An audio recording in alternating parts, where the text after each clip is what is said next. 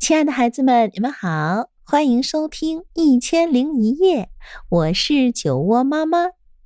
在喜马拉雅，你可以来搜索“酒窝之音”，关注我。那今天我将为你带来《从前有座山》。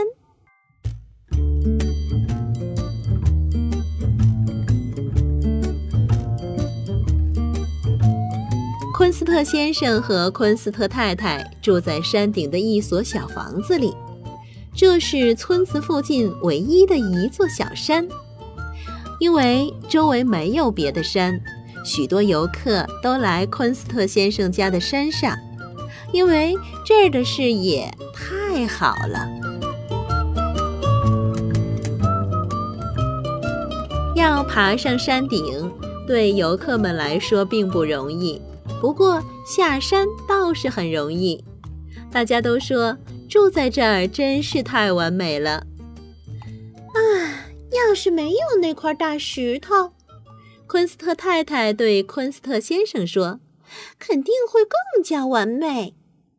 大石头一动不动地立在房子后面，从厨房窗户往外看，视野就被挡住了一大半。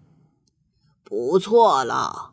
昆斯特先生说：“就算挡住了一大半，也比别人家整个视野还要好呢。”呃，再说了，昆斯特先生接着说：“我还能爬到石头上面，哎，这样啊，看的就更远了。”可是昆斯特太太一直念叨着这块大石头：“哼，只要上班，你就不用在家。”我还得整天待在家里，对着那块大石头。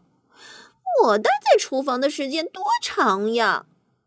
有时候他只是反复的念叨：“哎，可惜有那块大石头。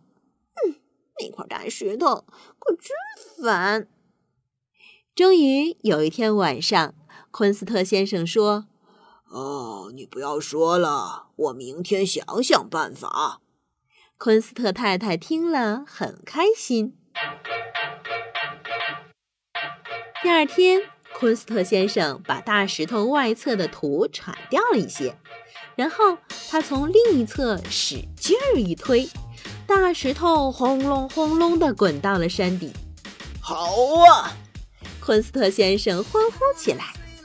昆斯特太太呢，开心的不得了。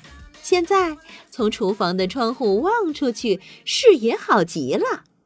可是到了晚上，她突然说：“哎，怎么会有奇怪的嘶嘶声？”她的丈夫白天干了重活，累得筋疲力尽，早就睡得沉沉的了。第二天晚上，昆斯特先生也听到了怪声。哎。怎么会有奇怪的嘶嘶声？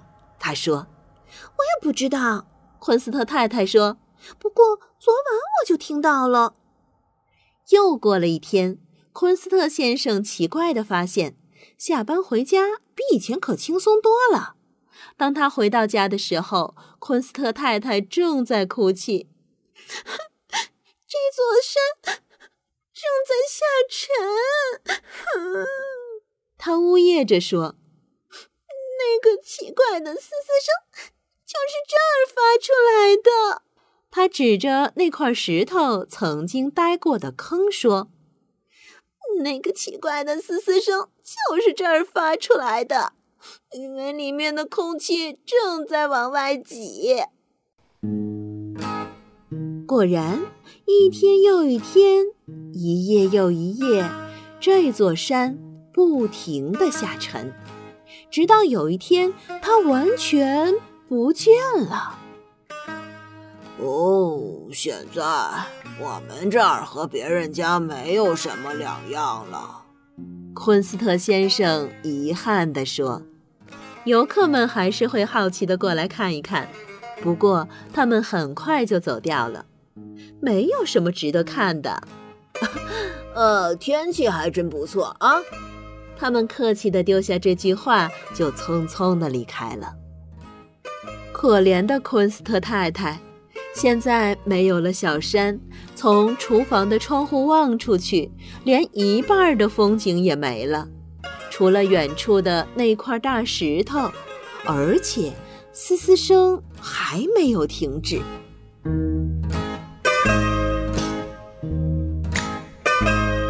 日以继夜，夜以继日，昆斯特先生家的房子一直往下沉。最后，它沉到了谷底。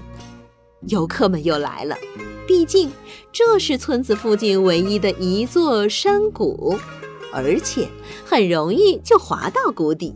他们也不会待得太久，因为山谷里实在是没什么风景。再说了，想爬回去可就费劲儿多了。有一天晚上。一阵响声吓醒了昆斯特先生和昆斯特太太，先是可怕的轰隆声，接着咣当一声巨响。昆斯特先生从被子里探出头，想起来看看发生了什么。黑暗中，昆斯特先生什么也看不清。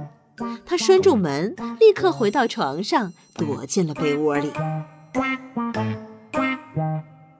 到了第二天早上，昆斯特先生小心翼翼地四处查看着。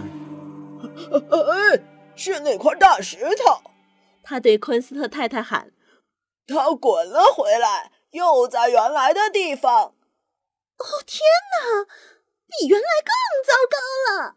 昆斯特太太喊道：“现在从厨房的窗户往外看，什么都看不到了。”呃，不用担心。昆斯特先生说：“我有一个主意。”然后他跑到石头后面忙碌了起来。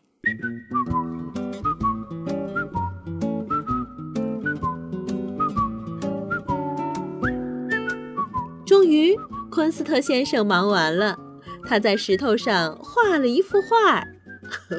现在至少厨房这儿有一处风景，他说。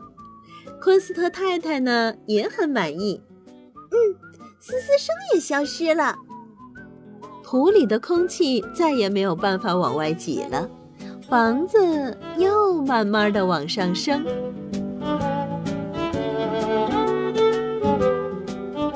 过了一段时间，山谷消失了，房子越升越高，最后在原来的地方又出现了。一座小山，游客们又一次从四面八方来到这儿，艰难地爬上村子附近唯一的一座小山。哎呦，你们可真幸运！他们纷纷对昆斯特太太说：“有这么棒的风景，住在这儿可真是太完美了。”嗯，完美。昆斯特太太得意地说。我最喜欢的风景就是从厨房的窗户往外看。哎，你们都快进来看看吧！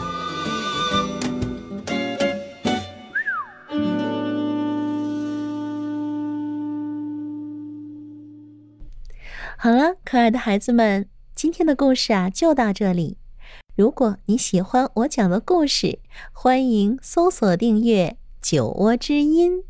酒窝妈妈在那里等着你，晚安喽。